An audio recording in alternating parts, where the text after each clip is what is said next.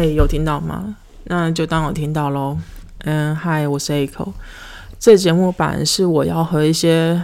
住在不同地区的朋友们一起聊天的。那去看大家最近过得怎么样啊？然后分享、交换一些生活经验这样子。但是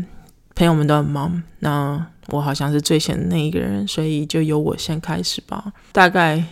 一个月前吧，有一天就是我朋友的朋的室友就开始问我们说要不要去看《侏儒摔跤》。一开始其实我是非常不想要去的，因为我就觉得为什么要去利用别人的身体缺陷当成我们的娱乐？朋友们的理论就是。嗯，因为侏儒他们就本身就是一个非常难找到一个嗯很适合他们的工作，很多工作都不会想要请他们，所以他们很难赚到钱。侏儒摔跤就是一种给他们在很短的时间内，然后赚取一大笔生活费的方式，甚至可以增支撑他们嗯半个半个月啊，或是一个月的生活费这样子。所以其实是给予他们一个生活上支持，我还我个人还是没办法接受啊。只是因为这个票价就是二十五块钱一场比赛嘛，然后朋友没有我非常想去，之后就想说那就先买票再再决定要不要去好了。在去之前，我也和几个其他的人聊过，就是这个活动，因为我对于因为我朋友跟室友都是白人，然后想说。是不是只有白人会觉得这个活动真的是可以帮助到这些侏儒摔跤选手，还是大家其实都会像我一样，就是对于这种活动感到存疑？对，然后我就和一个中国的朋友也聊到，那他他非常站在我这边，想说啊，不愧是亚洲人啊，就是还是有类似的想法。对，然后后来我又和朋友的妈妈聊到这个活动，然后那妈妈也是满脸狐疑看着我朋友说：“你为什么要去看侏儒摔跤啊？侏儒摔跤到底有什么好看？就是为什么要去取笑别人？”在那个当下，我真的是觉得，哦天哪，真的还是有正常的白人呢，就是有正常白人跟我。的想法是一模一样的，但我也不是说跟我想法不一样就不正常啊，只是就当时，因为我一直内心的设定是设定为白人都都觉得这件事情很正常，然后突然发现另外一个白人是跟我有一样想法，想说啊，其实我也没有那么奇怪，就是这样子而已。在去之前，因为我对这些活动的存疑度实在太高，所以我还上网 wiki 了一下这这活动到底是怎么样，就是是真的是很。奇怪怪异的那种活动吗？还是这活动其实是非常正常的，就是在北美地区。然后后来才发现，哦，其实这活动其实还蛮长久的，甚至 WWE 之前也有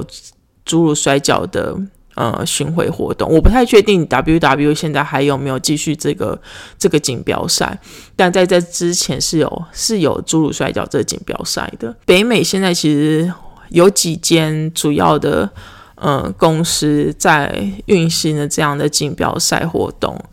然后大部分的侏儒摔跤选手还是在来自于墨西哥。那这这一点也是符合到我后来去看，去看之后发现，就是真的大部分选手大部分都是墨西哥人或是西班牙裔的人。就是我我是觉得这种设定还蛮奇妙，就是为什么都是墨西哥？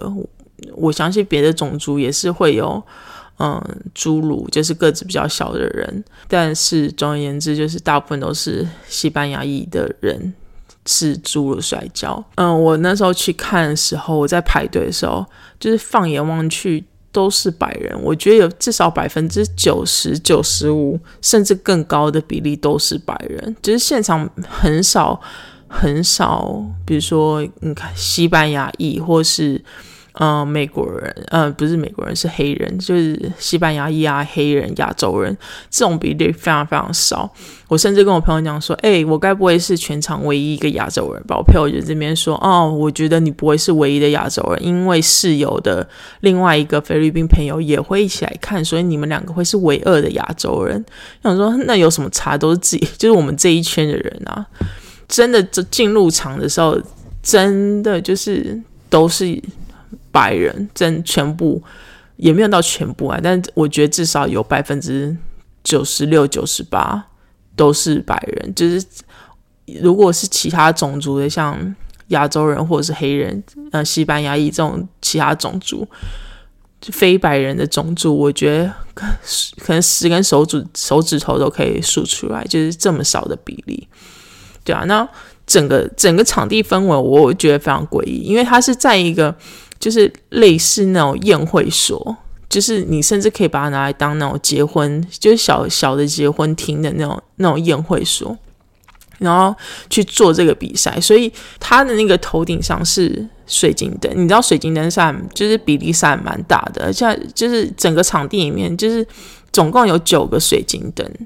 然后你你可以想象，就是诸如摔跤。比赛，然后在水晶灯上面做比赛，那超级诡异，我真的觉得超级无敌诡异。水晶灯很大，然后侏儒摔跤选手的身体比例又比较小，甚至有一度我会觉得，就是看到跟那些比赛，我真的超级出神，就觉得哦，怎么侏儒选手的那个身体比例跟水晶灯比例好像是一比一，就是一种非常奇怪的氛围。但是撇开。撇开这种奇怪场地设定来设定来看，我觉得它的周边产品是非常吸引我的，因为它周边产品它其实是有一点类似那种可爱插画风格，然后你大家都应该都可以想象到，就是摔跤摔跤选手他们的面具啊，或者是设定上都是比较色彩缤纷的，我觉得还蛮适合那个周边产品的设定，就是会让我想要买。那些周边产品，虽然我完全完全不懂摔跤这个运动，然后也完全对于诸如摔跤运动没有很大的支持感，但是因为周边产品非常的可爱，我觉得啦，就是我可能会动心，就其实中间我动心想要去买那个周边产品，但是因为想说不要乱花钱，最后还当然是还没有买。对啊，那讲回节目本身，就是侏儒摔跤。运动，我觉得最重要还是它的整个内容设定我其实没有很喜欢摔跤这个运动，其实因为我自己本身没有涉猎，然后也不懂摔跤这运动到底是干在干什么。我对摔跤运动的偏见就是他们很多都是设定好的剧情，就是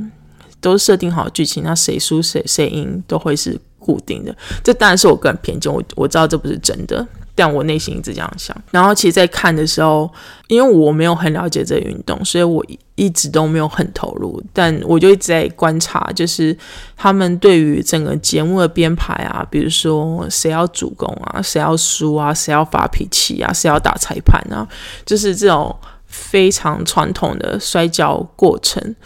就是我都只关注这些。然后第一场，老实说，我觉得很无聊，就是。就有点业余感，就是我觉得整个设节目设定没有到非常好，然后我又是一个非常外行的人，所以整个整个因素加起来就让我觉得非常无聊。但是到第二场，我觉得第二场就是非常非常蛮有趣的，因为第二场的一个角色设定是马里欧，就是大家可以想到那马里兄弟的马里欧。就是身体短短的，然后戴帽子，然后穿的那个衣服，然后想要去救公主的那个马里奥，因为因为你知道是注入摔跤嘛，所以就是那些摔跤选手们，他们的身体本来就是比较小，个子小，就非常适合马里欧这个角角色设定，所以当他出来的时候，眼睛整个一亮，想天哪，马里欧好适合这个人哦。就是整个身体啊，然后衣服啊，塞进那里面完全没有违和感。那我就觉得，我都想问说，哎，哪里哪里有公主啊，跟乌龟还有坏人？就是我真的很想问这些问题。对，但是我那一场我就觉得还蛮好看的。就是你你因为我对马里奥是有认同感，所以我就希望马里奥可以赢那场比赛。情感迁移的过程，我是觉得这这部分是还蛮有趣的。马里奥最后的确是赢了啦。但除了这个之外，我就觉得，嗯，其他节目过程都还好。然后中间中场休息的时间过久，超多人就一去再也不回来。然后最后的一场比赛是所有角色出来大乱斗，就是大家都在台上乱打乱乱玩。然后最后谁因为看不懂整个整个节目的过程就是这样子。你说很有趣吗？我觉得。还好。老实说，我真的觉得还好。我觉得最大的因素还是因为